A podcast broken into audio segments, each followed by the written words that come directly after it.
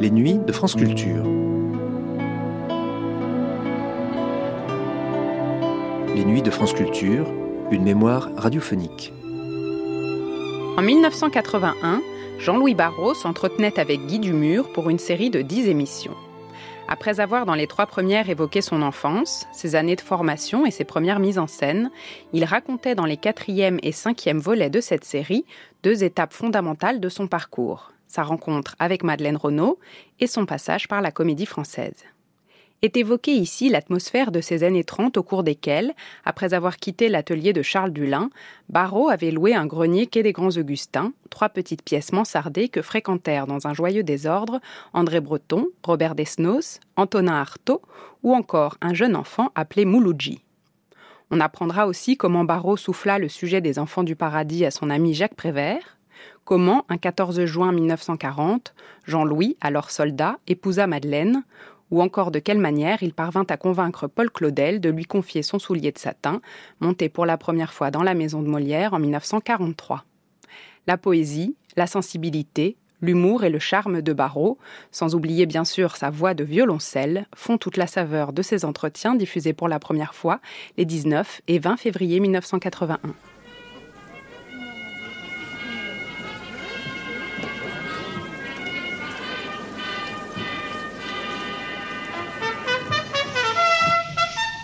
Entretien avec Jean-Louis Barrault.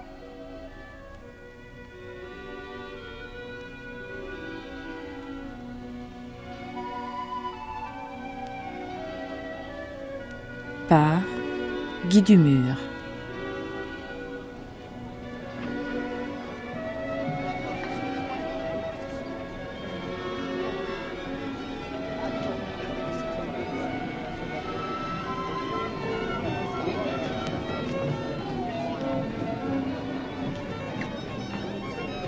Aujourd'hui, quatrième émission, rencontre de Madeleine Renaud. Silence Au cours de trois précédents entretiens, nous avons évoqué la genèse et la jeunesse de la carrière de Jean-Louis Barrault. Nous l'avons vu euh, à la recherche d'une vocation, une vocation théâtrale.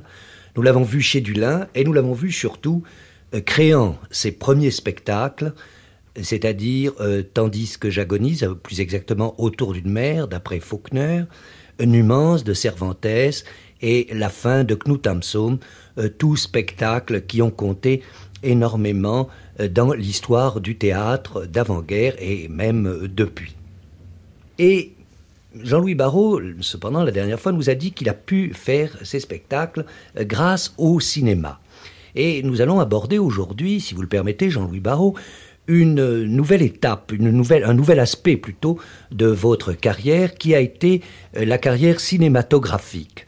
Et cette carrière cinématographique est importante non seulement parce que vous avez tourné dans des films encore très très célèbres, mais surtout que c'est un peu grâce au cinéma que vous avez rencontré la personne euh, qui a le plus compté dans votre existence, avec laquelle vous avez créé une compagnie, qui est Madeleine Renaud. Oui. Dès 1935, Marc Allégret m'avait fait faire du cinéma avec dans un film qui s'appelait Les Beaux Jours, avec euh, Simone Simon, Jean-Pierre Aumont, etc. Et puis ensuite, il m'avait fait faire un deuxième film, Sous les yeux d'Occident, où il y avait d'ailleurs Copeau dans le film, et où je faisais le rôle d'un anarchiste euh, russe. Sous les yeux d'Occident, qui était tiré d'un très beau roman de Conrad. C'est ça. Et alors, euh, ayant tourné ces deux films, j'avais été remarqué par un metteur en scène qui s'appelait Benoît Lévy. Benoît Lévy avait une vénération pour Madeleine Renaud qui, elle, était une grande vedette de cinéma. Elle avait eu le Grand Prix du cinéma en 1934, etc. Et Benoît Lévy avait fait... Avec euh, Maria Chapdelaine, non? Avec Maria Chapdelaine, oui. Et Benoît Lévy avait fait pour Madeleine la maternelle. J'avais d'ailleurs été voir la maternelle avec ma mère, je me rappelle. Et on avait une vénération pour Madeleine Renaud comme actrice. Donc, Benoît Lévy voulait faire un nouveau film tiré d'un roman de Vicky Baum qui s'appelait Hélène Villefure. Il cherchait un jeune premier pour Madeleine. Madeleine voulait Claude Dauphin, parce qu'elle avait beaucoup d'admiration et d'amitié pour Claude Dauphin, avec qui elle avait déjà tourné. Et Benoît Lévy lui dit, écoutez, avant de nous décider définitivement, je voudrais que euh, vous voyez un jeune homme que j'ai vu récemment dans deux films. Il n'est pas beau, il est hum, pas soigné, un peu sale, mais il a un sourire et un regard. Alors Madeleine m'avait dit, bien écoutez, dites-lui qu'il se rase, et puis qu'il vienne me voir. Et j'ai été me présenter à Madeleine Renaud dans son hôtel particulier euh, de Passy. Madeleine Renaud était la grande sociétaire de la comédie française, la grande vedette de cinéma, et moi je sortais de Saint-Germain-des-Prés, n'est-ce pas? Je m'étais rasé, effectivement, mais enfin, pour le reste de ma mauvaise réputation, c'était faux. Ce n'est pas parce qu'on est négligé qu'on est sale. et alors, je me suis présenté à Madeleine et euh, j'ai fait le film euh, d'Hélène à ses côtés, comme jeune premier. Et c'est à partir de ce moment-là euh, que nous ne nous sommes plus quittés. C'était en juillet 36. Voilà. Euh, je ne sais pas si on reprojette encore ce film dont je garde un souvenir, je vois euh, à la fois vague et précis. Mais euh, en tout cas, il y a des photos dans vos livres, on connaît les photos de Hélène. Je, je crois qu'il n'existe plus de copie d'Hélène Villefure parce que le metteur en scène étant Jean-Benoît Lévy, nous avons été considérés pendant l'occupation comme des artistes enjuivés. Et le, film, devait être euh, enfin, détruit, euh, mm. théoriquement. Voilà. L'atmosphère du film, semble-t-il, était très front populaire, non mm. C'était la découverte de la nature, c'était un peu le côté congé payé, tandem. nous étions sur un tandem, on, a participé à lancer le tandem à cette époque-là. Vous avez absolument raison, c'était sous l'influence du front populaire et de l'émancipation et de la découverte des loisirs. L'époque où des gens découvraient la mer, la montagne, et, puis de, la, vie dans la nature. Et Madeleine Renaud n'était pas trop étonnée de se retrouver euh, auprès de vous, je veux dire, parce que on l'imagine évidemment, bon, elle avait fait du cinéma, mais la comédie française quand même, c'était très très loin de vous, enfin.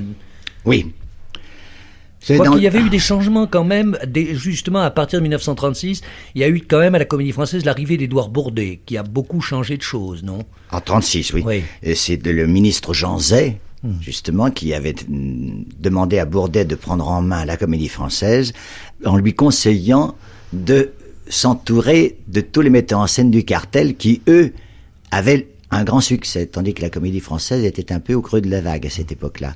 Et alors le fait d'avoir euh, séduit les grands metteurs en scène du cartel comme Gaston Batty, Dulin, Jouvet, Copeau, etc., pour mettre en scène des pièces à la comédie française, a relancé la comédie française et a rajeuni complètement la comédie française. Et Madeleine Renaud participait à ce mouvement. Est-ce que vous l'avez trouvé enfin compréhensive à l'égard de ces nouveautés ou bien est-ce qu'elle était réticente Non, tout à fait, tout à fait. Elle avait même été choisie par par tous ces metteurs en scène.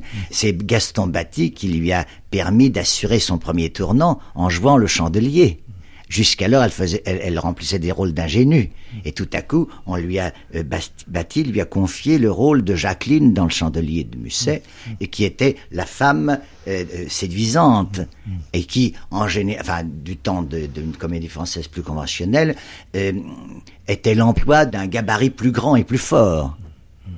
Il y a eu donc eu là une, de la part des gens du cartel un choix sur Madeleine. C'est Madeleine a pu jouer Angélique de Georges Dandin, mise en scène par Dulin, etc. Et puis le Cantique des Cantiques de Giraudoux par Jouvet. Mhm. Elle plaisait à tous ces gens-là. D'ailleurs, c'est un cas très curieux parce que nous étions théoriquement aux antipodes l'un de l'autre. Hein. Moi, j'étais libertaire et bohème et contestataire, etc. Et elle, avait fait, avait passé son enfance, pour ainsi dire, à la comédie française. J'avais été élevé par le cartel, elle avait été élevée par la tradition professionnelle. Et puis voici que le cartel vient à la comédie française et choisit Madeleine, si bien que elle se rapproche de cette éducation. Et puis, connaissant Madeleine, se réveille en moi un atavisme paysan. Pourquoi paysan? Parce que j'ai un atavisme paysan du oui, côté non, non, paternel. Mais pourquoi, pourquoi est-ce que Madeleine Non, parce que je, si, parce que je voulais faire corps avec elle oui. sur le plan de la vie, le couple. Oui, mais je veux dire que chose... Madeleine, Madeleine évoque euh, surtout quelqu'un d'extraordinairement parisien, d'extraordinairement, elle est très peu paysanne tout de même. Oui, elle est parisienne, mmh. mais le mot paysan n'est peut-être peut-être pas exact, mais de prendre en, en charge la, la, la, vie du couple. Alors que j'avais l'air d'un libertaire et complètement déréglé, eh bien, euh, mon amour pour Madeleine a réveillé en moi justement cette espèce d'atavisme de quelqu'un qui voudrait être pratique et réaliste et prenant en main le couple. Si bien qu'il y avait échange. Alors que elle s'est révélée beaucoup plus bohème. C'est une jeune femme, enfin une, jeune fille de Passy, elle était née à avenue Henri Martin. Elle était orpheline de père également, ce qui était un point important. Tous deux orphelins de père. Elle ne pensait qu'à vivre de, par elle-même, à être indépendante, et elle faisait des chapeaux quand elle était toute petite pour pouvoir être indépendante. Elle avait un jeune cousin qui s'appelait Christian Bérard et qui lui dessinait ses petites robes, etc. Et tout à coup, elle se révèle bohème quand elle épouse Charles Grandval à 20 ans. Elle l'épouse contre la volonté des parents, elle fiche le camp. Ils sont hébergés chez des sociétaires anarchisants, n'est-ce pas? Et c'est, je crois, je ne sais plus quel, quel acteur leur prête la paire, une paire de draps. Elle est donc mauvais garçon, elle aussi. Cela dit, je, la famille avait quand même approuvé l'entrée à la Comédie Française. Je ne me rappelle plus si c'est vous ou Madeleine. Je crois que Madeleine m'avait raconté euh, cette euh, très jolie histoire où ses parents lui avaient dit bon, très bien, si tu veux faire du théâtre, tu peux aller à la Comédie Française, mais surtout pas à l'Odéon parce qu'il faudrait traverser la Seine. C'est ça, exactement. elle, elle, avait dit un des poèmes à Royan devant un auditoire parmi lequel il y avait ce grand acteur de Féraudy et de Féraudy avait été séduit par les qualités de cette petite jeune fille. Et il avait conseillé à la mère de Madeleine de lui faire faire le conservatoire et de lui faire faire du théâtre. Mais néanmoins, bien sûr, euh, votre amour pour Madeleine, euh, on le comprend. Mais euh, vis-à-vis de la comédie française, quand même, bon, il y a eu cette transformation à partir de 1936. Mais euh, tout ce que vous représentiez, tout ce que vous aviez aimé, et Dulin et tout, c'était quand même euh, le, un monde étranger, celui de la comédie française. C'était très poussiéreux à l'époque. Ce n'était pas poussiéreux, le mot étranger, le mot exact. Les gens de la comédie française ne, ne seraient pas montés à l'atelier on disait qu'il y avait à l'atelier tout de même un homme qui avait une assez bonne diction, c'était Charles Dulin. Quant aux autres, c'était de la bouillie, on ne comprenait pas, il gueulait tout le temps, et on n'entendait rien de ce qu'il disait, on ne comprenait pas ce qu'il disait. Mais également, les gens de l'atelier, nous, nous qui vivions à l'atelier, l'idée ne nous serait pas venue de descendre à Paris pour aller à la comédie française. C'était un monde étranger une grand, grande considération, du respect, mais, mais une certaine distance. Mais, et c'est justement l'action de Jean Z, d'Édouard Bourdet et l'arrivée du cartel à la comédie française qui rapproche les deux, ces deux bastions. Mais alors, par exemple, Madeleine, elle, est-ce qu'elle a essayé de vous convertir à un autre théâtre? Je veux dire qu'il est certain que vous lui avez apporté sûrement beaucoup, beaucoup de nouveautés, mais est-ce qu'elle pouvait vous opposer des objections? Est-ce qu'elle pouvait est-ce que vous sentiez qu'elle pouvait vous compléter, vous apporter quelque chose d'autre? Est-ce qu'il y avait une espèce de, de, dialectique, si je puis dire, entre vous deux? Je n'ai pas l'impression qu'elle ait voulu me convertir à la comédie française. J'ai l'impression plutôt que je l'amusais. Hmm. Et que, en dehors, bien, bien sûr, des de, de, de, plaisirs que nous avions à être ensemble, je l'amusais parce que je lui apportais un monde qui l'intéressait et quand elle a fait connaissance tout de suite avec Jacques Prévert ou bien avec Robert Desnos, elle était passionnée par ces gens-là. Et ces gens-là étaient passionnés par Madeleine. Madeleine a toujours plu à tous mes amis. Camus avait une vénération pour Madeleine, Robert une vénération pour Madeleine, etc. Et, Jacques aussi, n'est-ce pas? Il, Elle était tellement intacte, tellement vraie, tellement authentique, que tous mes amis étaient séduits absolument par elle. Vous avez prononcé le nom de Jacques Prévert Et justement, dans un de nos derniers entretiens, lorsqu'on parlait de ce grenier des grands Augustins, euh, il y a des noms. Nous, nous, avons parlé, un peu évoqué le nom de André Breton, de Robert Desnos, de Bataille, mais il y a des gens que nous avons un peu oubliés. Et justement, Prévert. Or, vous avez tourné à cette époque un film qui, lui, est resté un grand classique, qui est Drôle de drame, qui était un film très étonnant et dont les dialogues sont de Jacques, Prévert. Et j'avais d'ailleurs euh, tourné le premier film de Carnet avant, qui s'appelait Génie, et dont les dialogues étaient également de Jacques Prévert. Et dès que nous, nous avons été au Grenier des Augustins, j'avais demandé à Prévert d'adapter euh, une pièce de Cervantes, le tableau des merveilles. Et nous avions joué le tableau des merveilles au Grenier des Augustins. On avait fait même des petites tournées dans les environs. Et alors, comment était-il Prévert à cette époque? Merveilleux. Il était merveilleux. C'était l'insouciance même. Nous avons vécu deux ou trois ans là d'insouciance totale et de générosité totale et une négation forcenée de l'intérêt. Par exemple, je crois bien que ce sont les amis de Prévert qui ont rassemblé ces poèmes pour euh, que le premier livre euh, soit parole. Ils ne gardaient aucun papier. Il y avait une, une indifférence à l'intérêt qui est qui a disparu. Et, ça, je crois que c'était extraordinaire. C'est une époque étonnante à, ce sujet-là. Alors cela dit, c'est vrai, c'est vrai ce que vous dites euh, pour euh, Prévert, et c'est vrai que ces poèmes n'ont paru qu'après la guerre, des poèmes déjà très mmh. anciens mmh. que l'on se passait sous le mmh. manteau, et ou bien qui n'avaient paru qu'en revue, le dîner de tête, etc. Mais néanmoins, il a fait beaucoup de films et où il a là gagné de l'argent. Et est-ce que pour, pour Prévert, pour vous-même, est-ce que le cinéma, c'était d'abord un moyen de gagner sa vie? Non. Non, parce que tout ça été mélangé.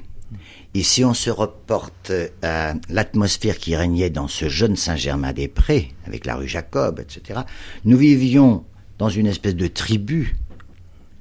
Nous, il y avait des garçons, il y avait des filles, etc. Il y avait une détente totale entre nous tous.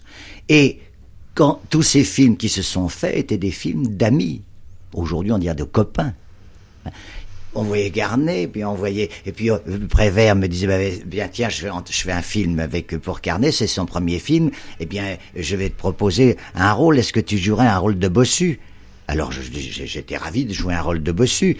Et puis après, ça a été drôle de drame. Alors j'ai fait le, rôle de drôle de drame avec Michel Simon, avec euh, mais il y avait tous les camarades, Joris, tous ceux qui vivaient euh, chez chez Rami, rue Jacob, se retrouvaient dans le studio à Joinville. Même euh, Michel Simon, Françoise Rosé? Françoise Roset protégeait Carnet. Et Carnet avait été assistante fédère et Françoise Roset protégeait Carnet. Et, Françoise Roset portait bonheur. Alors nous étions heureux de, de, jouer avec Françoise Roset. C'était une femme admirable aussi, n'est-ce pas? C'est bien que il n'y avait pas cette séparation d'une part on satisfait sa passion euh, en faisant un petit peu de théâtre excentrique, et puis d'autre part, alors soyons sérieux, on gagne sa vie, on on travaille, on fait du cinéma. Il n'y avait pas cette séparation là. Nous aimions déranger. Nous aimions déranger une, euh, quelque chose de stable et d'un peu figé. Mais on le dérangeait avec bonne humeur, sans méchanceté. L'agression, je crois, la contestation n'est efficace que si elle est amicale. Si on aime la personne que l'on conteste, pour qu'elle puisse se corriger selon notre opinion, à ce moment-là, cette contestation est, devient efficace. Si c'est par haine, ça ferme l'autre et il n'y a plus d'efficacité dans la contestation. Je m'en suis aperçu euh, en 68 plus tard, n'est-ce pas? Mais d'ailleurs, l'apothéose de, cette, de ces équipes de camaraderie, ça a été les enfants du paradis. Oui, oui. On se retrouve tous là. Mais les enfants du paradis, alors justement que vous avez commencé juste euh, au début de la guerre, non, je crois C'était en 42 et on a fini en 43. On a mis un an pour, mmh. faire ça. Mmh. Mais on a commencé en zone libre. Ce cinéma, c'est quand même assez limité dans votre vie, parce que tout d'un coup, justement, après Les Enfants du Paradis, ça a été terminé. Euh, non, Il y a eu une période où vous avez fait beaucoup de cinéma, et puis tout d'un coup, vous y avez complètement mmh. renoncé. Vous n'avez plus le temps.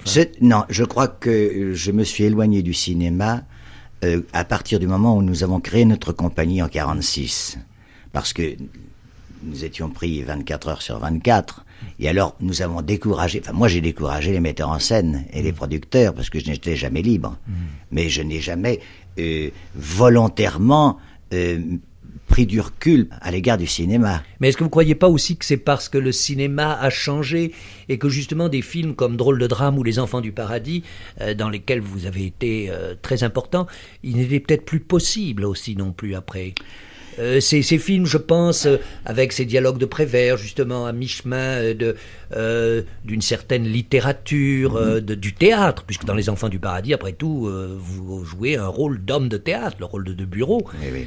Et peut-être que ce n'était plus possible après. Il y a eu certainement une évolution qui s'est faite dans le cinéma et une manière de sentir le cinéma qui s'est éloignée de l'écriture. Mm. C'est beaucoup plus visuel qu'écrit. Maintenant, Justement, il me semble. Oui. Les scénarios étaient véritablement écrits.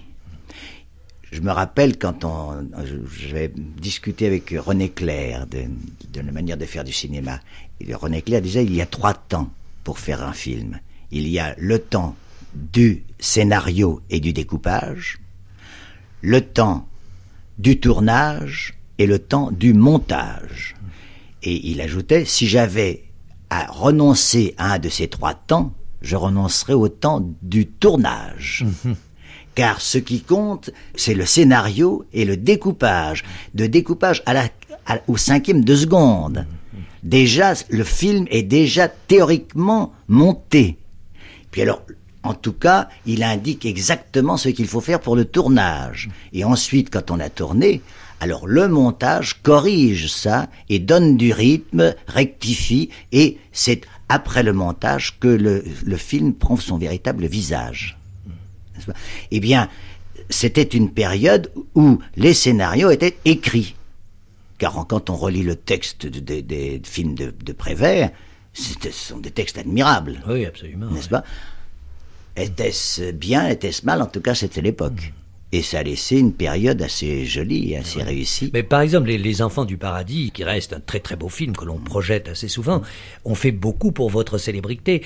Euh, vous avez souvent, au cours de vos voyages à l'étranger, vous avez, on vous a nommé Baptiste. Enfin, vous, ah oui, vous euh, êtes incarné complètement à ce personnage de, de bureau oui, grâce au film. À l'université de Berkeley, en ce moment, en Californie, ils jouent encore les Enfants du Paradis chaque mois. Oui, oui. oui, oui, non, mais je veux dire, quand on vous reconnaît dans la rue, je me rappelle que vous, avez raconté des choses comme ça, oui. ou en Russie ou ailleurs, ah, vous êtes Baptiste. Il y a quelques années, même, une euh, jeune fille m'a abordé dans la rue.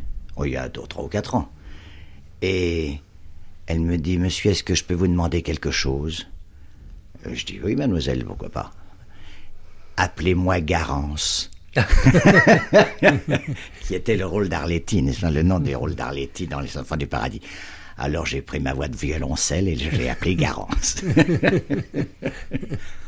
Mais ce qu'il y a de particulier pour moi dans Les Enfants du Paradis, c'est que c'était la synthèse précisément et du théâtre et du cinéma et de la pantomime. Mmh. Tout ce qui m'avait passionné dans la vie était réuni avec mes camarades dans un sujet merveilleux. Mais est-ce que ce n'est pas vous d'ailleurs qui aviez donné le sujet à Prévert? Euh, Oui, d'une façon euh, tout à fait une, une circonstance euh, hasardeuse comme ça, euh, par hasard plutôt. Et nous étions, j'avais accompagné Madeleine à Nice parce qu'elle tournait un film avec Grémillon, je, je crois, était Lumière d'été. Et je rencontre Jacques Prévert et Carnet sur la promenade des Anglais, et ceux-ci étaient très en colère car le producteur venait de leur refuser le, le scénario qu'il proposait. Alors, Jacques, euh, on décide avec Jacques et Prévert de prendre un pot sur, la terrasse d'un café de la promenade des Anglais. Et Jacques me dit, tu n'as pas un sujet, toi Et j'étais justement en train de faire une adaptation de la vie de, de bureau. Parce que j'avais été frappé du contraste qu'il pouvait y avoir entre un acteur parlant et un acteur muet. Mais euh, j'avais surtout été frappé euh, par la curiosité qui nous avait pris quand Charlie Chaplin s'était mis à faire du film parlant. On avait été intéressé par le son de sa voix, qui n'était d'ailleurs une voix euh, un peu mince, n'est-ce pas? Et dans la vie de De Bureau, il y avait eu une circonstance qui m'avait frappé également. De Bureau était champion de Cannes. Qu'est-ce que c'est-à-dire? Ben, il, maniait la canne merveilleusement. Pour se battre, enfin, comme, chose de défense. comme chose de défense. Et boulevard du crime, il se promenait avec sa femme et, sa femme est insultée et malmenée par un, individu. Alors, de bureau pour venger sa femme, euh, se, commence à se battre avec ce monsieur et il a un coup de canne malheureux, il le tue. Alors, tous les gens du boulevard du crime se sont précipités au jugement, non pas pour voir De Bureau acquitté ou, ou condamné, on s'en fichait, mais pour entendre le son de sa voix. et alors j'ai donc à raconter ça à Jacques, et je dis, je suis en train de faire une adaptation de, ça, parce que en opposant par exemple un homme comme Frédéric Lemaître, l'acteur bavard et de grande allure, avec De Bureau muet, et on irait au jugement pour entendre le son de sa voix. Jacques a été séduit par ce sujet, je lui ai passé tous les documents, et bien entendu, avec son génie, il n'est pas arrivé à la moitié de l'histoire. il n'y a pas eu de jugement. Mais euh, les enfants du paradis se, terminent euh, par le fait qu'on euh, on, tue le Pierre Renoir, le chant d'habit. C'était la pantomime de d'habit. Mm. Et alors il a ajouté la snare, etc. Enfin, il a fait son film. Mais enfin, la, la petite semence a été à ce moment-là. Vous, vous étiez déjà ami avec, avec euh, tous les gens qui ont tourné dans ce film, euh, Marcel Errand, bien sûr, qui jouait à l'atelier, mhm. euh, Louis Salou, qui était chez Pitoèvres, mhm. et Pierre Brasseur, par exemple, vous l'aviez connu, vous le connaissiez déjà ah Oui, on le connaissait, oui, je pense bien, parce que. Pierre Brasseur fréquentait Pigalle, fréquentait Montmartre. Personnage très pittoresque. Oui, oui, oui, il avait une, vie merveilleuse de, de liberté. Et puis c'était un être euh, qui écrivait, qui écrivait des romans, des pièces. Il, il fusait de partout, Pierre. Mais alors je connaissais bien, et on voit De, de on voit Gilles Margaritis, etc. Enfin, tous nos amis sont là, c'est un club. Et il y a quelqu'un d'ailleurs aussi que nous n'avons pas évoqué, qui a été votre ami très tôt, c'est Cosma. Cosma. Le musicien Cosma. Euh, dès, dès, le 35, hmm. quand j'ai demandé à Jacques Prévert d'adapter la pièce de Cervantes, le, le tableau des merveilles, c'est Cosma qui en a fait la musique. Et nous cherchions un petit enfant à ce moment-là pour chanter Ah, quelle est triste notre enfance, etc. Et c'est euh, Sylvain mhm. et qui m'a dit Je connais un petit enfant qui erre du côté de Ménilmontant. Euh, il a peur des agents de police et des chiens. Mais je suis sûr qu'on pourrait le recueillir. Et effectivement, nous il nous a amené un petit enfant de 8 ans et qui s'appelait Mouloudji et qui s'est mis à vivre au, grenier des Augustins et que nous avons, pour ainsi dire, aidé à, euh, faire son éducation et à, l'élever. Et je me rappelle le premier soir euh, que Mouloudji a, a habité euh, au grenier, je lui avais préparé un petit lit, et je vois tout à coup Mouloudji qui se balançait de gauche et de droite sur son petit lit, comme ça. Je lui dis, mais qu'est-ce que tu fais Oh bien, je me berce. Parce que on ne l'avait jamais bercé. Alors il avait pris l'habitude de se bercer lui-même. C'était tout à fait touchant. En évoquant toute cette période euh, si riche en littérature, théâtre, cinéma, et quand on pense à tout ce que vous avez fait, à l'élan euh, que vous aviez, on oublie un peu la date à laquelle les choses se passent. Et euh, en particulier cette date qui arrive comme un coup près, 1939 et la guerre. Oui, nous avions passé de 36 à 39 trois années d'insouciance, de jeunesse, de joie, d'enthousiasme, une, une existence ascendante, et puis tout à coup, la, la 39 arrive et c'est la cassure. Moi, je devais euh, à ce moment-là, je, vais retrouver Charles Dulin. Je jouais les pièces de Salacrou et, nous, et Dulin m'avait rappelé pour jouer dans La Terre ronde au théâtre de l'Atelier. Et il était décidé que nous partagions la saison 38-39. Et alors après La Terre ronde, j'avais monté le l'Hamlet de la Forgue et la, fin d'après Knut Hamsun au théâtre de l'Atelier. Il était entendu car Dulin voulait quitter l'Atelier pour trouver un autre format de théâtre, une autre dimension, et il voulait descendre au théâtre de Paris. Il était entendu que j'étais son dauphin et qu'à partir d'octobre 39, je reprenais le théâtre de l'atelier avec en surimpression euh, mon maître qui restait tout de même avec un pied euh, affectif puisque j'étais pour ainsi dire son fils adoptif. Alors tout était ouvert pour nous, la vie était ouverte pour nous et tout à coup, comme vous dites, le coup près euh, ou 39. Je dois même ajouter que à cette cassure brutale que nous ressentions, s'est ajoutée une autre cassure encore plus profonde, c'est que le 14 juin 39, je perdais ma mère. Et je voudrais ajouter un tout petit mot à propos de la mort de ma mère, c'est son dernier mot.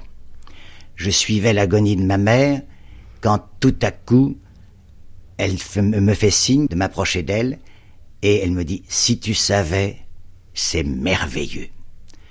Là, j'avais l'impression qu'elle m'enfantait une nouvelle fois et que, à l'occasion d'un passage aussi important que celui de la naissance, celui de la mort, eh bien, ma mère me soufflait que tout cela, c'était merveilleux.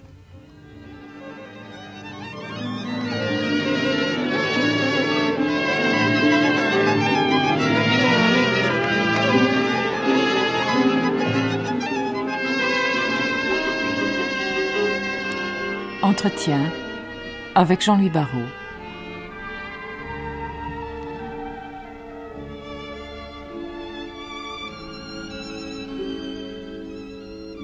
Aujourd'hui, rencontre de Madeleine Renaud. Par Guy Dumur. Assisté de Janine Antoine.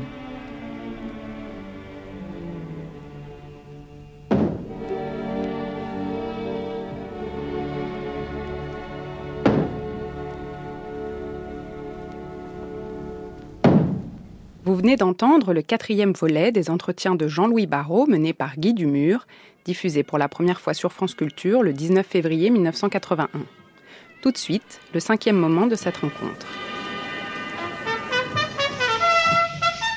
Entretien avec Jean-Louis Barrault.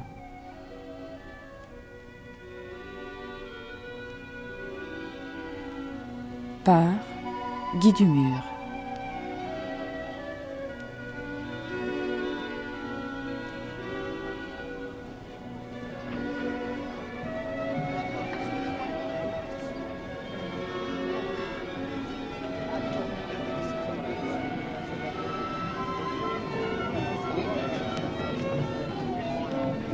Aujourd'hui, cinquième émission, la comédie française.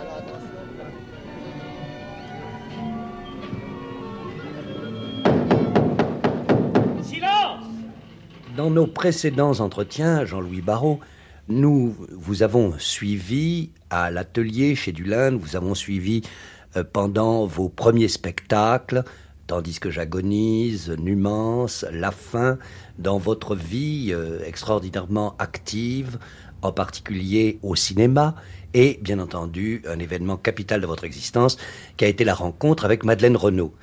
Et puis, euh, nous sommes en 1939 et la guerre arrive, qui évidemment tout d'un coup met un coup d'arrêt euh, dans votre existence. Oui. Mais c'était un sacré coup, tout était cassé. Oui. Et vous n'avez pas été un très bon militaire, vous n'aimiez pas beaucoup l'armée. Non, je n'ai jamais beaucoup euh, euh, été friand de, de l'armée et de la vie militaire. Mais enfin, ça c'est c'est normal. Euh, je suis orphelin de père de la guerre de 14-18 et je, je, je me permettais de dire qu'on ne fait pas la guerre avec des orphelins de guerre. Et alors, on vous a employé à quoi dans l'armée? Eh bien, je faisais partie du train hippo, comme seconde classe. Et comme je ne connaissais pas bien les chevaux, alors on m'a mis comme fossoyeur de chevaux morts. Et alors je passais mon temps à enterrer les, les chevaux morts, et j'ai encore dans l'oreille le son euh, que fait la terre quand elle tombe sur le ventre gonflé d'un cheval mort. Et j'ai vu des chevaux euh, se tuer, se suicider de désespoir, des, des, chevaux de réquisition qui tout à coup étaient pris d'une crise de, de, désespoir et tout à coup ils se mettaient à, à se mettre au galop et, et à, aller se fracasser le crâne contre un mur.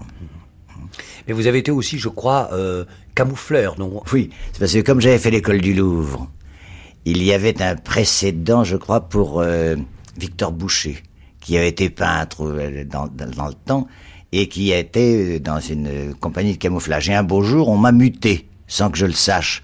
C'est parce que un des professeurs de l'école du Louvre avait utilisé euh, ce précédent pour me transporter dans une compagnie de génie, entre guillemets, et pour être dans le camouflage. Et là, j'ai, retrouvé un tas de peintres que je connaissais, etc. Alors c'est devenu tout à fait farfelu et absurde. Mais comme vous êtes euh, également euh, tout de même un être un peu paradoxal, bref, euh, un artiste, vous avez voulu vous marier, vous avez voulu épouser Madeleine Renaud, ce qui était bien normal, et vous avez choisi, je crois, une drôle de date, qui était le 14 ah juin 1940. Oui. Oui, on, avait décidé de se marier sur les conseils du fils de Madeleine et du premier mari de Madeleine, Charles, Grandval, que j'aimais beaucoup. Charles Grandval et son fils, Jean-Pierre Grandval, m'avaient écrit au front en disant nous sentons que maman refait sa vie et nous sommes d'accord pour que vous vous mariez. Et alors c'est avec l'assentiment du premier mari de Madeleine et de son fils que j'ai demandé la main de Madeleine Renaud. Mais alors, le 14 juin, c'était quand même une très mauvaise date. C'était une mauvaise date parce que c'était le, jour de l'entrée d'Hitler à Paris. alors, je, la veille, j'avais pour ainsi dire déserté. Je, m'étais, j'étais parti euh, en me cachant sous une bâche dans un camion d'aviation, un camion, oui, c'était des aviateurs, et on était arrivé à, Paris. Nous habitions Boulogne, et ce camion devait aller à Chartres. Et alors, ce, euh, j'arrive à Paris pour dire à Madeleine de s'en aller. Elle était partie une demi-heure avant, et désespérée, je ne savais plus quoi faire. Euh, et j'ai cueilli une petite fleur dans le jardin de notre petite maison de Boulogne. Et puis, comme je tenais mon journal, j'ai mis c'est bête, maman qui est au Père Lachaise n'aura personne pour euh, aller lui rendre visite euh, pour son premier anniversaire de la mort. Et alors le camion est revenu pour aller à Chartres de Boulogne. Je me suis recaché sous la, même bâche, mais une demi-heure après, je, je, je sens que le camion s'arrête. Où s'était-il arrêté? Devant le Père Lachaise parce que le, chauffeur euh, apportait une lettre de son lieutenant, etc. Et non pas devant la grande porte du Père Lachaise, mais devant la petite porte du Père Lachaise par laquelle on entre pour aller sur la tombe de mes parents.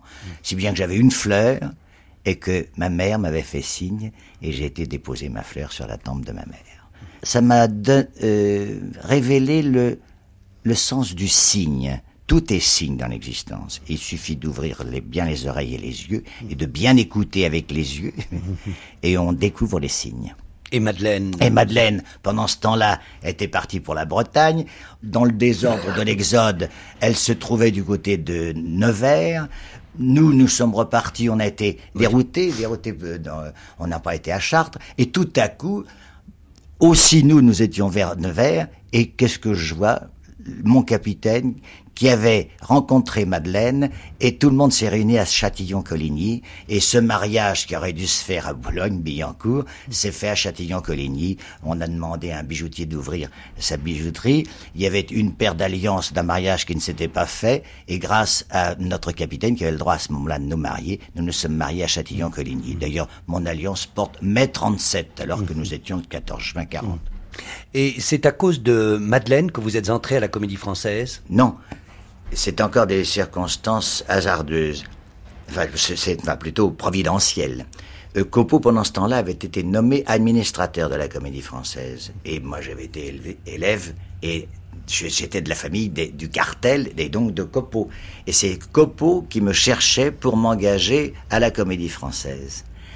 Car depuis 36, le cartel mettait en scène à la Comédie Française. Si bien que la famille qui m'avait élevé était entré à la comédie française, hmm. avec Batty, avec Dulin, avec Jouvet, et maintenant Copo, administrateur général. Il était donc logique, pour ainsi dire, que mon maître Copo m'engage là pour donner, euh, enfin, pour apporter ma, ma, ma, jeunesse. Quoi. Et vous n'avez pas hésité? Je n'ai pas hésité. C'était quand même un grand changement. Vous veniez d'un horizon très très différent. Oui, mais Imaginez ce qu'il nous attendait avec euh, un, nouveau gouvernement et euh, une, armée d'occupation. Politiquement, j'aurais été dans l'impossibilité totale de poursuivre mes, petits travaux comme ceux de Numance ou bien de la fin. Il fallait donc que j'arrête cette activité. Alors, comme de nature, j'ai toujours été un étudiant, même ridé encore maintenant, un étudiant ridé, eh bien, j'ai saisi l'occasion puisque Copo me proposait d'entrer à la Comédie Française, pour pouvoir retourner à l'école et apprendre ce que peut-être je n'avais pas approfondi, c'est-à-dire la tradition, la technique, le métier véritable euh, du théâtre. Vous avez été bien accueilli par les sociétaires? Oh oui, très bien. Et puis il y avait tout de même euh, toute une génération de sociétaires comme... Puis Madeleine, Madeleine qui quand même vous protégeait. Ah ben, elle n'avait pas à me protéger, elle était surprise et, et puis alors... Mais elle a été surprise parce qu'elle n'était pas, quand on vous a demandé de venir, elle n'était pas Elle avec était encore en Bretagne. Ah oui. Elle avait retrouvé son Après fils. votre mariage. Euh, après notre Et ça, a mariage un militaire, éton- oui. et ça a été un étonnement pour elle. Eh, euh, Ça a été un oui. étonnement de vous voir entrer à Bah oui, elle oui, nous étions heureux tous les deux de, Ouais. de, de ne pas être séparés, n'est-ce pas? J'entrais au couvent euh, dans lequel il y avait Sœur Madeleine, si vous voulez. Et le premier rôle qu'on vous a proposé était un rôle très très brillant et très important puisque c'était le Cid, je crois. Oui, ça, Copo m'a confié le rôle du Cid pour faire mes débuts, mais c'était une erreur parce que j'étais très mauvais. Je n'avais pas le- la catégorie de boxeur qu'il faut pour euh, jouer Rodrigue. Et d'ailleurs, dans, dans votre existence, j'ai toujours été un peu surpris. Vous n'avez pas, euh, vous n'avez pas beaucoup, ni même pas du tout, monté Corneille. Non, Corneille m'intimide. J'aime les pièces de jeunesse de Corneille, Médée ou bien La Galerie du Palais, des choses comme ça. Mais le les grandes pièces de Corneille m'intimident, bien que j'ai une prédilection, une énorme admiration pour les trois discours de Corneille Sur le théâtre. Sur le théâtre, oui. Seulement, il m'intimide. J'ai pré- j'ai- J'aimais mieux me, me colter avec euh, Racine. Ce qui vous est arrivé d'ailleurs tout de Oui. suite après, puisque vous avez monté Phèdre, on vous a proposé de monter C'est Phèdre. grâce à Marie-Belle. Ce Phèdre est euh, évidemment une grande date, puisque euh, c'est la première fois, je crois, que grâce justement au décorateur Jean Hugo, on montait euh, la pièce dans une espèce de décor avec des costumes crétois, Oui. euh, qui avait paru d'ailleurs très indécent, je me rappelle à l'époque. Oui, parce que d'abord les, les, les jambes étaient dénudées et puis les acteurs jouaient pieds nus. L'étude de Phèdre a été pour moi euh, capitale. J'ai beaucoup appris, je crois, en étudiant Phèdre. D'abord, euh, ça me permettait d'entrer dans l'art classique, d'étudier la langue française parlée, d'étudier les détails euh, de prosodie et de métrique de la langue française. Et vous savez que c'est le plus musicien des, des poètes français. Et puis, j'avais voulu la rigueur. Euh, j'avais suivi les indications d'un livre de Maello. C'est un livre qui relate euh, les différents décors du XVIIe siècle. Et pour Phèdre, il y avait ceci comme indication. Le théâtre est un palais voûté, une chaise pour commencer. C'est tout comme indication. Alors avec Jean Hugo, nous avons fait un palais voûté, la chaise pour le premier acte, après le premier acte on retirait la chaise, tout le monde était pieds nus. Et le soleil tournait autour de la, du, palais d'une façon mécanique pour les, les 24 heures, etc. Et d'ailleurs, d'ailleurs, les deux autres racines que vous avez montées par la suite, euh, je m'en souviens très très bien, euh, Bérénice euh, au Marigny et puis plus tard Andromaque à l'Odéon, étaient marquées justement par cette rigueur. Et, et vous devriez en monter d'autres. Enfin. J'ai que- toujours été séduit par Racine. On espère que vous en montrez Oui, oui, d'autres. j'ai toujours été séduit. Pour en revenir à votre carrière à la Comédie Française, il y a eu un moment, je crois, euh, vous l'avez raconté dans vos souvenirs, un- une hésitation quand on vous a proposé le so- sociétariat, parce qu'au même moment, je crois, euh, Sartre vous proposait de monter les mouches, non? Oui. Alors vous avez hésité tout de même un petit peu là. Nous devions reprendre euh, l'Athénée parce que euh, Jouvet était en Amérique du Sud et j'avais demandé à Pierre Renoir s'il pouvait pas nous recéder l'Athénée. Et Sartre et moi on l'aurait pris l'Athénée en association. Nous avions trouvé un commanditaire. Comment l'aviez-vous connu, Sartre? Et je l'avais connu depuis 42. euh, il m'avait présenté les mouches, etc. Puis j'aimais beaucoup ce qu'il faisait. Il et il a eu une grosse influence sur moi. euh. Et alors, nous avions trouvé un commanditaire qui s'appelait Néron. C'était gentil.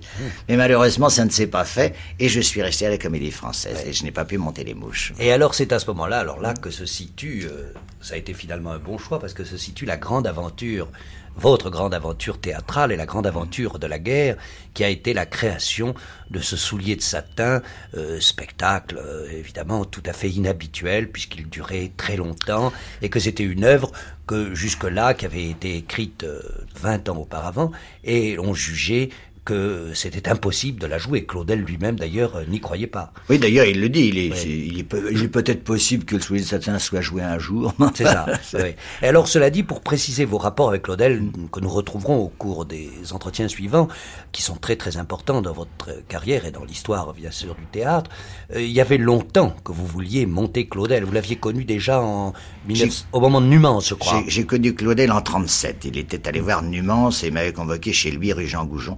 Et là, nous nous étions immédiatement reconnus, bien que nous ayons eu 42 ans de différence. Et au bout d'une demi-heure, nous étions deux jeunes gens de 18 ans et on, marchait à quatre pattes et mm. on, s'entendait sur le sens de la respiration et de l'art du geste, etc. Et je lui avais demandé à cette époque-là quatre pièces. Tête d'or qui est sa sève, Partage de midi qui est son épreuve, Le soulier de satin qui est sa somme et Christophe Colomb qui est son regain. Il avait hésité, m'avait même refusé la plupart des pièces et il avait dit peut-être Christophe Colomb pour essayer de, nous rapprocher. Et puis. il avait refusé, c'est quand même curieux, que, euh, parce que Claudel a il a été monté tout de même avant la guerre. On a joué, par exemple, à propos de la comédie française, c'est qu'on avait joué l'otage. En tout cas, l'annonce faite à Marie avait été jouée souvent. Et vous-même, vous avez lu, je, crois, en, pendant la guerre, vous avez lu à la radio Tête d'Or, non J'avais lu. Ça. Euh, enfin, Claudel, tout de même, était un auteur qui avait envie d'être joué. Et pourquoi est-ce qu'il refusait? Parce que vous vous trouvez trop jeune, parce qu'il n'avait pas confiance ou? Non, d'abord, il n'aimait pas Tête d'Or. Il trouvait que c'était du charabia. Hmm. Ensuite, euh, pour Partage du Midi, il m'avait répondu Je ne veux pas entendre parler de partage de midi, car il y a des cris qu'un homme n'a pas le droit de pousser.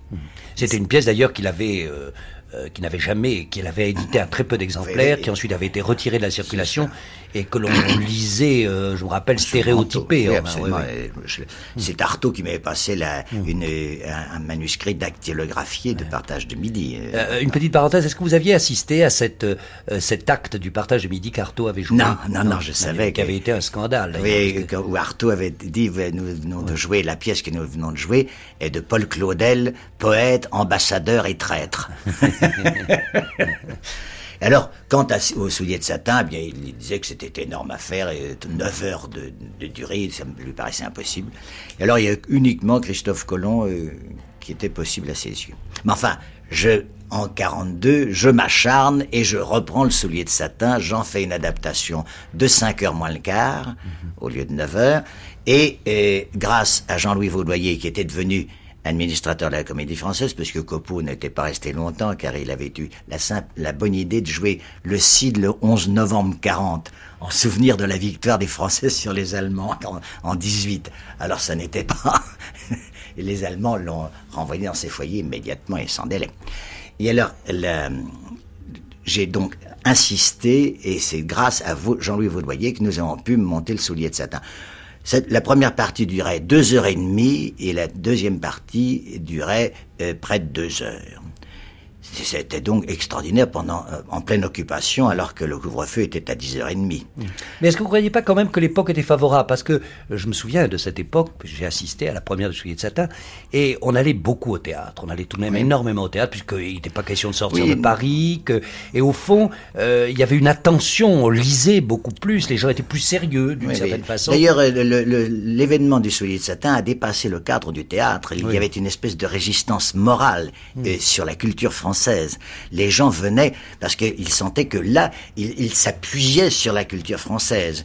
Et à cette époque-là, il n'y avait pas de chauffage. Donc on arrivait à jouer avec moins 2 de température. Et les spectateurs venaient avec des couvertures et ils applaudissaient avec les pieds. Parce qu'ils gardaient les mains sous leur couverture. Moi, il m'est arrivé de pincer Maribel parce qu'elle était prête de s'évanouir par le froid. Il y a donc eu une espèce de, de manifestations qui débordaient le cadre du théâtre. Et grâce à ce soulier de satin, Claudel est entré dans le théâtre populaire, si vous voulez ça dépassait le, cadre du théâtre élitaire. Et alors, par rapport évidemment à la comédie française, qui, je le disais tout à l'heure, avait déjà monté l'otage, n'était sûrement pas hostile à Claudel, mais néanmoins, il y a dans la présentation du soulier de satin, dans la façon dont Claudel voyait jouer sa pièce, une grande influence du théâtre oriental, en particulier quand il parle de cette improvisation. Enfin, il y avait toutes sortes de choses qui, on le comprend, pouvaient euh, vous séduire, vous, euh, étant donné ce que vous aviez fait, et qui rejoignaient ce théâtre espagnol par exemple, Numance ou des choses comme ça, c'était évidemment une occasion de mise en scène qui n'avait jamais encore été réalisée, en tout cas sur la scène de la comédie française. Absolument, c'était révolutionnaire à l'époque. Et puis maintenant, c'est devenu évident. Les décors, à propos des décors, vous aviez eu des, il y avait une histoire qui, qui m'avait assez amusé. C'était, euh, vous aviez proposé à Claudel Rouault, ce qui était une très belle idée, puisque en plus c'était un, un peintre, un grand peintre catholique. Oui, oui, oui. Il m'avait répondu, je ne veux à aucun prix de ce barbouilleur que j'ai en abomination. Vous ne pas. Il avait fait un ballet autrefois. Il pas très euh, tolérant. avec Roux. Il avait fait un ballet. Mais euh, après, j'ai compris qu'il fallait absolument avoir un ami intime. C'est pour ça que j'ai demandé à Lucien Couteau de faire les décors et les costumes, et Claudel a accepté, parce que Couteau avait beaucoup d'imagination. Et Claudel reprochait toujours au peintre de manquer d'imagination, et toujours avec son côté turlure et un petit peu le père Ubu, il me disait, les peintres n'ont pas d'imagination, regardez Cézanne, il n'a jamais peint que des pommes. il, il, aime, il, aimait aussi le canular. Et alors, tout de même, dans la préparation de cette chose énorme, d'abord, est-ce qu'il a, il a accepté les coupures que vous lui avez proposées ou ça a été difficile? Je lui ai proposé des coupures. Je suis allé passer une semaine à Branque dans son, sa propriété de l'Isère et nous avons joué entièrement le soulier de satin nous, tous les deux. Bah, les deux. Lui et moi. Et alors je lui ai joué le soulier de satin et on a repris, on a rajusté les coupures. Et quand je suis reparti de l'Isère, j'avais son assentiment et une, une, lettre comme quoi il me donnait le soulier de satin. Il donnait le soulier de satin à la Comédie Française avec moi dans, dans la, mm. comme metteur en scène. Et d'ailleurs cette lettre a été déchirée à la ligne de démarcation. Mm. Et j'en ai ramassé tous les morceaux et je l'ai gardé. Il n'y a pas un morceau de perdu. Et comment les, les, les comédiens, alors vous avez choisi la comédie française, ont-ils accepté? Eh bien, oui, les comédiens acceptaient de grand cœur, mais par trois fois ils ne sont pas venus. Ah bon? Oui, mais enfin, ça, même Maribel, non? Euh, Maribel, euh, si, mais enfin, elle hésitait. Elle, hésitait un petit peu. Et c'est Robert Desnos qui m'a dit, bah, puisque tu as des difficultés, mets-les dans les frais. Et alors j'ai commandé des décors. alors comme j'avais commandé des décors et que j'avais mis un peu la comédie française dans les frais, alors on a monté le soulier de satin. Et alors euh, quand Claudel est venu pour assister à une des répétitions, il, était euh, en admiration devant son propre génie, car il avait une, une candeur d'enfant. Mais vous allez voir le génie de cet homme. Il avait 76 ans à ce moment-là, et il y avait un coin du soulier de satin qui ne marchait pas et à la fin de la représentation. Un quoi, c'est-à-dire lequel euh, euh, Juste la, grande scène du château arrière, hein, à, la, fin de la troisième journée. Je lui dis là, vous voyez, maître, il faudrait peut-être faire une coupure. Alors il me répond, oh, avant d'arracher la dent, on va essayer de la soigner. il est parti chez lui, et le lendemain matin, à 8 heures, il est revenu les yeux pleins de larmes. Il avait réécrit entièrement ce tableau qui faisait, euh, qui bouclait la boucle au soulier de satin. Il avait compris ce qu'il avait fait. Et il, à 76 ans, il avait réécrit entièrement ce tableau. Et j'ai le brouillon. Ce sont, il, y a sur le papier uniquement les premières lettres des mots, car il écrivait à la, à la vitesse de la parole. Hein. Et il m'a dit une chose charmante, il m'a dit, écoutez, ce n'est pas moi qui l'ai fait, cela m'a été dicté cette nuit, voilà, je vous le donne. Nous, nous aurons l'occasion sûrement de reparler du soulier de satin, puisque vous l'avez repris en dernier lieu en, 1980, tout simplement, c'est très récent, euh, au théâtre d'Orsay. Mais je me rappelle que euh, là, dans la première, euh, la première version que vous avez donnée à la Comédie Française, vous jouiez une partie de la quatrième journée. On jouait les supprimé ensuite. Non, on jouait l'épilogue. Oui, c'est ça, seulement l'épilogue. Oui. oui. on sautait de la fin de la troisième journée à l'épilogue, n'est-ce pas? Parce que la quatrième journée a un ton différent. C'est toujours Claudel influencé par le théâtre antique, grec et, Chile en particulier. Et vous savez que le poète euh, antique euh, a été chargé de faire une trilogie tragique et sur le même sujet de traiter en quatrième pièce une farce en, en, traitant le même sujet sous l'angle de l'absurde. Vous avez l'Orestie et vous avez Proté, par exemple. Eh bien, Claudel a fait ça aussi. Les trois premières journées forment une trilogie tragique qui finit avec la mort de Prouès, et la quatrième journée, qui se passe 20 ans après, est une farce burlesque où le poète se tourne en dérision. Il avait d'ailleurs commencé par écrire la quatrième journée, et c'est la seule journée qui a un, un titre qui s'appelle Sous le vent des îles Baléares. On peut dire que, par rapport à à l'histoire de la comédie française, ça a été un changement parce que moi je me souviens très bien de mon attitude de jeune homme, des amis qui, avec qui je suis allé voir le soulier de satin, nous avons fait la queue pendant longtemps pour pouvoir aller là, et tout d'un coup, euh, c'était la comédie française nous apparaissait sous un angle nouveau. Et alors, vous avez continué bien sûr à y faire des spectacles, et vous avez monté un Mauriac. Oui, et le- puis, les oui, et puis surtout une chose que j'avais beaucoup aimé aussi, qui était Antoine et Cléopâtre. Dans la traduction de Gilles, Oui, oui. et qu'elle est un peu dans le sens de Claudel d'ailleurs, dans le sens du soulier de satin. Et même, j'ai fait revenir Étienne de Croux. Mm. Nous avons réglé les combats d'Antoine et Cléopâtre ensemble. Mm. Il y avait, euh, il y avait une espèce de, de rapprochement entre une nouvelle comédie française et tout ce qui nous avait formés, Mm. avec le cartel, avec Étienne de Croux, avec le mime, etc. Cette traduction de Antoine et Cléopâtre, elle existait déjà ou Elle, euh, ex- elle existait déjà, oui, oui, oui. Et Claudel, vous n'avez pas eu peur que Claudel vous en veuille de, de son vieil ennemi Gide que... Non, non, non, pas du tout. non, entre les deux, j'ai toujours joué le rôle de Scapin. je, le vois- je voyais Claudel, je voyais Gide. Euh, Gide me disait, oh, pourvu que Claudel ne me rencontre pas, s'il me rencontre, il se signe. Mais ça ne fait rien. et dans le fond, c'était de, de- de vieux frères. Car n'oublions pas que c'était Gide qui, sur la demande de Claudel, avait corrigé les épreuves de partage de midi. Ils étaient amis intimes à ce moment-là, en 1905. Pendant cette période de la comédie française, est-ce que vous n'avez pas joué également dans La Reine morte de Monterland Ah oui, Qui a été une des grandes créations de l'époque? Oh, mais le, le, le règne de Jean-Louis Vaudoyer était extrêmement important, car il y a eu le- la reine morte de Monterland, il y a eu Noé Armide de Cocteau, Oui. etc. Il y avait de très très belles créations et, et c'est c'est un bon nettoyage de la comédie française. Et alors, euh, bon, vous étiez tout de même euh, un peu le roi à la comédie française, puisque vous y avez monté des spectacles très importants, et en particulier ce spectacle le plus important de tous, euh, Le soulier de satin. Et euh, néanmoins, la, la fin de la guerre arrive, et euh, comme vous étiez sociétaire, vous auriez dû y rester très longtemps, mais tout d'un coup, il y a eu euh, tout d'un coup une espèce de changement de statut qui vous permettait de Je vais vous la expliquer ça en deux mots. Oui. La comédie française est une société de comédiens où un sociétaire signe à vie, du moins à cette époque. Quand on acceptait d'être sociétaire, on se donnait à vie, comme quelqu'un qui prend le voile dans un ordre religieux.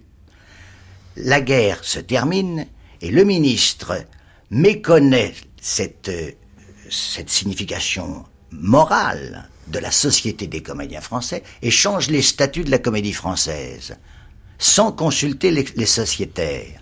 C'est comme si tout à coup l'Église disait, eh bien voilà, le couvent dominicain devient franciscain ou jésuite. On peut tout de même demander à un dominicain s'il accepte de devenir jésuite. Euh, Napoléon en 1812 n'avait pas rien, de rien dû demander à la comédie française pour. euh, Oui, mais c'était tout de même une société de comédiens responsables. Si la comédie française a duré 300 ans, c'est que c'est une société de comédiens. Alors, si on ne consulte pas les sociétaires, on commet une faute énorme. À ce moment-là, nous avons été quelques-uns à dire, puisqu'on ne consulte pas, au moins qu'on ouvre les portes. Et nous, nous donnerons notre acceptation si nous restons, ou bien notre refus des nouveaux statuts si nous partons.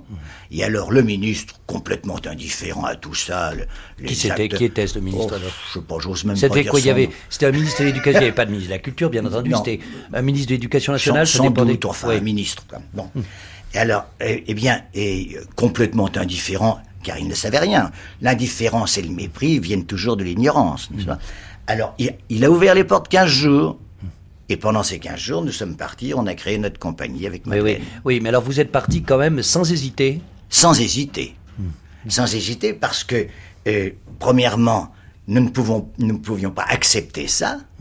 Et deuxièmement, la guerre étant finie, moi, je, j'avais mon, mon, mon mal d'animateur qui me reprenait, n'est-ce pas? Et j'ai euh, entraîné Madeleine à euh, créer une compagnie justement basée Oui, sur ça- toutes nos ça- expériences. ne- ne- non, ne- non, mais, non, ne mais- brûlons pas non, nos vaisseaux, voilà, nous en- nous allons en c'est à parler ce longuement. que je suis sorti du couvent en emportant Sœur Madeleine sur, ma croupe. et d'autres d'ailleurs, nous, nous reviendrons. Mais euh, je voudrais poser alors une dernière question, puisque nous sommes dans l'année, euh, nous, avons, nous parlons en ce moment au moment du tricentenaire de la comédie française, et je voudrais savoir si vous pouviez dire en un mot, enfin, qu'est-ce que ça vous a apporté, la comédie française? Énormément de choses. D'abord, cela m'a donné la greffe euh, de la technique et du métier. J'ai, grâce à Racine, j'ai pu travailler la langue française parlée, j'ai pu travailler le problème des liaisons, j'ai pu travailler euh, toutes sortes de choses comme cela, le rythme, et puis, grâce à Claudel, j'ai pu travailler le verset euh, claudélien. Et puis, j'ai pu travailler l'exactitude corporelle parce que, à la comédie française, la salle de la comédie française exigeait un grand métier. Et puis, j'ai pu entrer dans la tradition de la comédie française du côté des costumes. Je vais vous donner un, petit exemple. Été chargé euh, de euh, faire une matinée poétique sur Jean-Jacques Rousseau. Et je demande au chef accessoiriste euh, s'il ne pouvait pas me, passer un petit bouquet de fleurs des champs dont j'aurais eu besoin pour la matinée poétique. C'était pendant l'occupation. Ce bouquet de fleurs des champs ne vient pas. Je dis c'est peut-être parce que c'est l'occupation. Attention, on profite de ce que c'est l'occupation pour ne plus travailler. Je vais voir le chef accessoiriste et je m'apprête à l'attraper, n'est-ce pas? Et il me dit mais monsieur, vous allez l'avoir votre bouquet de, de fleurs des champs. Seulement, j'ai lu tout Monsieur Rousseau et je n'avais pas de fleurs qu'aimait Monsieur Rousseau. Alors je les ai fabriquées. Bien, voilà un exemple de conscience professionnelle. C'est à pleurer, vous comprenez? C'est ça le métier.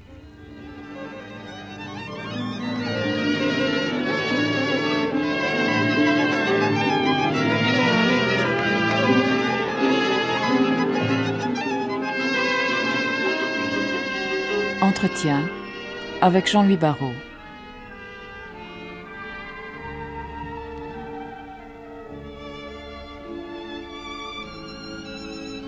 Aujourd'hui, la comédie française. Par Guy Dumur. Assisté de Janine Antoine. C'était les quatrième et cinquième volets des entretiens de Jean-Louis Barrault par Guy Dumur, diffusés pour la première fois les 19 et 20 février 1981. Vous pouvez les réécouter ou les télécharger sur le site franceculture.fr à la page des nuits.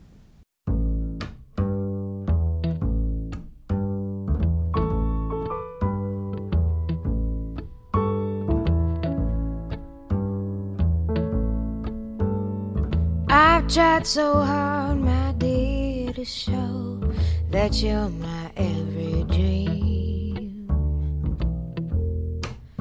Yet you're afraid each thing I do is just some evil scheme. A memory from your lonesome past keeps us so far apart. Why can't I melt your cold, cold heart.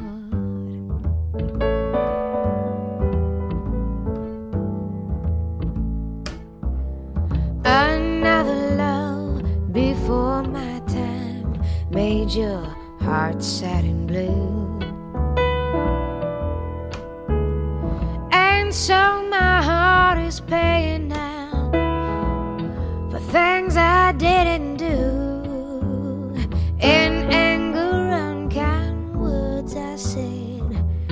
That make the teardrops start. Why can't I free your doubtful mind and melt your cold,